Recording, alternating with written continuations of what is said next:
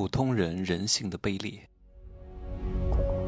没有事实，没有真相，只有认知，而认知才是无限接近真相背后的真相的唯一路径。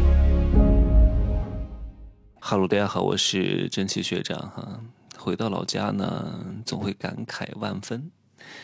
今天是大年初一，真的是把我累伤了。主要是下午打了四个小时的麻将，哎呀，真的是把我的腰都打酸了，腰酸背痛，比我运动、比我讲课都累，怎么打麻将这么累啊？我都不能理解，有人居然能够打通宵，从下午打到晚上，晚上打到夜里，第二天早上凌晨才回去。哇，那个腰一直要挺着，手一直要够着，太累了。这些东西我很早很早就会。小学二年级就开始看别人打麻将，看会了，牌九、梭哈、百家乐、老虎机，样样都会。从小在各种各样的歌厅、洗头房长大啊，然后在各种各样的灯红酒绿的地方，风花柳巷流窜，一个小流氓。哎呀，太逗了！可是我们为什么没有走上歪路？因为我们心中有正念。哎呀，虽然说我们在这个邪魔歪道当中不断的游走，不断的流窜，但是我们心中是尚存一份理想主义情怀的，所以我们的正气非常之足，邪气不能入侵。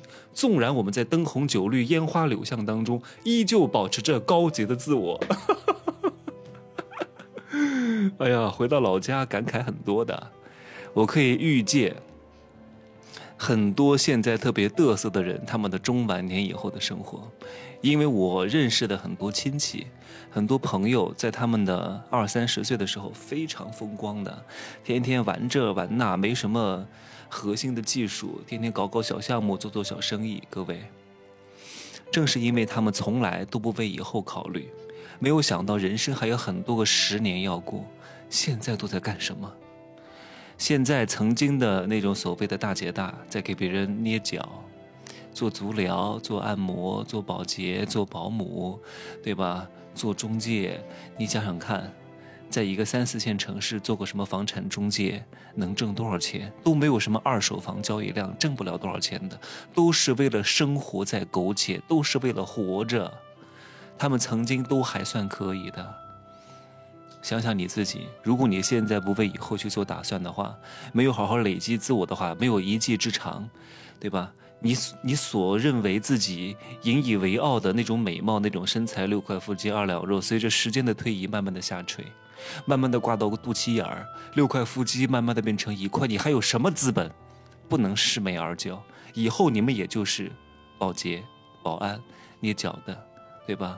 搞按摩的、修鞋的、卖烟花的、摆路边摊的，搞个什么天天被城管追来追去的，这就是很多人日后的生活。不管你以前多美、多亮、多帅，肌肉多大，以后大概率是如此的。挣钱是不容易的。不过各位啊，你们听了我的节目，相对来说已经很早很早就把“臭鱼烂虾”这个词儿印在你们的脑海当中，时时刻刻提醒自己不要变成臭鱼烂虾。那只要你时时刻刻的提醒自己，我相信你会比大多数人过得稍微好那么一丢丢的 啊！真不容易啊！我有时候看到他们，真觉得 可怜、可悲，又可恨又可气。哎呀，有的人都四十多岁的人了，还在啃老啊！真的还跟父母住在一块儿，然后呢，自己有个工作，每天也不思进取。还就是一个合同工，哪怕他在学校当个老师，也不是学校的正式老师，明明就可以通过考试考编进去，但是他也不考，就在那混着，就是因为父母还健在，岳父岳母还健在，可以啃老，他们还有两个，这种人就是他妈的蛀虫。哎呀，有些话我不好讲太多哈，因为讲太多了，信息透露太多了。那可能万一听到了也不是很好，毕竟有些事情不好往外宣扬的，大概这个意思。另外呢，我还在这两天感受到了一些人性的凉薄和无情。有些人真的看上去好像人畜无害，看上去好像温文尔雅，看上去好像和父母生活在一个城市，和父母经常往来，看似好像互动很多，关系不错，但其实他们的关系并不牢固。因为彼此都不知道彼此应该做什么，不该做什么。他们两个可能会因为一件事情而彻底的翻脸，而彻底的分崩离析，哪怕他们之间有血缘的关系。可能因为他的父母不帮自己带孩子，就彻底跟父母翻脸啊，彻底跟他老死不相往来。父母生病了要死了也彻底不管不顾的，或者就是表面上的顾一顾，内心当中希望他赶紧死，这个老不死的赶紧死。你活在这个世界上就是对我的拖累。很多人是这样想的，只不过表面上不展现出来，表面上展现的非常有情。我们看似好像很无情，但是我们为什么无情？就是因为我们非常清楚，每一个人他的责任义务是什么，该做什么，不该做什么。但有些人因为父母不给自己带孩子，就怨恨父母。父母应该给你带孩子吗？凭什么呀？这他妈好玩父母能够把你养大，没饿死，有学上，对吧？活得还算健康，就已经非常不错了。你长大以后就应该尽基础的义务和责任。如果你在成长的过程当中，父母能够给到你一个相对温暖的家和比较多的关爱，你就应该感恩戴德了。如果你在成长的过程当中，父母还能够给到你我刚刚讲的前两个之外更多的物质馈赠，让你活在更多相对丰裕的物质生活当中，真的是凤毛麟角，已经非常难得了。所以不要对你的父母期望太高啊！期望太高，说明你是一个弱者。弱者就是等靠要，在弱势文化当中的一种抢劫性质，渴望别人给你哇嗟来之食，甚至这些人都不愿意去做嗟来之食的事情，因为嗟来之食是要跪着要的，他们不愿意，他们想站着要，他妈的还站着要，父母能够把你养大，完成基础的义务教育，对吧？让你上个大学就已经非常不错了，还想怎么样？能够再给你更多一点的关爱，就已经到第二重境界了。如果还能给到你更多的物质回馈，那已经到第三重境界了，千年难遇。你还指望你的父母再给你养孩子呀？凭什么？养孩子是你的责任和义务，而不是你父母的责任和义务，明白吗？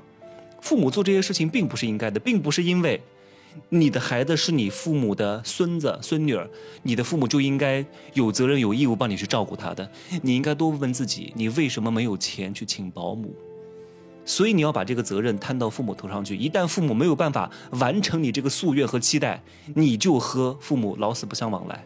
哪怕没有老死不相往来，但至少已经怀恨在心，至少在内心当中已经记上了一笔。等待有朝一日一定会拿出来讲。等父母老弱病残的时候，躺在床上的时候，需要你花时间照顾，或者是要花钱去请护工照顾的时候，你一定会告诉他们：我不是不想帮你。我不是不想照顾你，只不过是因为，你当年伤我伤得太深，在我最需要人帮助、照顾我的孩子的时候，在我最分身乏术的时候，你们两个却袖手旁观。这两个完全不是因果关系哈！你可以非常坦诚地跟你父母说，你没有太多钱，你只能够保证他们基础的医疗条件，没办法倾囊相助，你也尽到你基本的义务和责任。并不是说父母生了什么癌症，一定需要你砸锅卖铁去治的，能治就治，不能治就死，就这么简单。但是你不需要把什么照顾孩子这个事情硬扯上去啊，因为这两个不构成对应的因果联系。很多孩子就是从小被惯坏了，喜欢站着要，觉得父母给他什么东西都是应该的，凭什么给你？今天还有一个粉丝跟我说，说他非常伤心哈，人家真的还算挺有钱的。嗯，每一年给孩子上一对一的补课班要花二三十万啊，学习成绩呢也没怎么提高，然后他的孩子对他的态度非常之差的，今天让他交个话费啊，对他颐指气使，命令式的口吻，然后让他交，然后呢他就不交，那不交呢两个就吵起来了，吵起来了之后呢，我这个粉丝就自己跑过去。住那个索菲特传奇，他说我经常在节目当中说，那西安呢有中国唯一一家索菲特传奇酒店啊，住了之后心情大好，心想老娘这么有钱，为什么要花在你身上？我自己好好享受一下酒店，多开多开心多快乐，给你花钱还捞不着好，给你花钱你还对我大吼大叫，就应该这样做。有些孩子就不应该惯着他，还真他妈站着要，是给他惯的。讲到这个我就来气啊，以后我的孩子敢跟我站着要啊。不给就跟我撒泼打滚儿，不给就跟我大吼大叫，他妈的以后要跟我动手。不过我觉得应该也不大可能发生。我需要告诉他的，我只能够满足你最基本的生活和生存所需，吃饿不死就行，能吃饱就行，营养健康就行。然后呢，什么该上的学就给我上啊，什么苹果手机不可能，他妈长得像苹果一样，还苹果手机，六百九十九的红米手机，爱用就用，不用就滚，对吧？当然我不会说的这么绝啊，我需要让他知道，超过一切标准之外的额外的标准，都是需要他额外的付出的，都是要有付出意识的，都是不可以站着要的。因为如果我让他养成了站着要的习惯，他在社会上会遭到毒打的。任何一个陌生人是不可能惯着一个人站站着要的。你再美再帅都不可能站着要，顶多给你一两次，玩你两天，忍你两天，玩完立刻就滚，以后就会变成臭鱼烂虾。哼！你不要觉得我说这些东西好像很残忍。但是你不可能一直在孩子身边的，如果你让他养成了这种习惯，等你死了以后，他会非常可怜的。记住我的一句话：你的孩子有本事，他不需要你的钱；你的孩子没有本事，他不配用你的钱。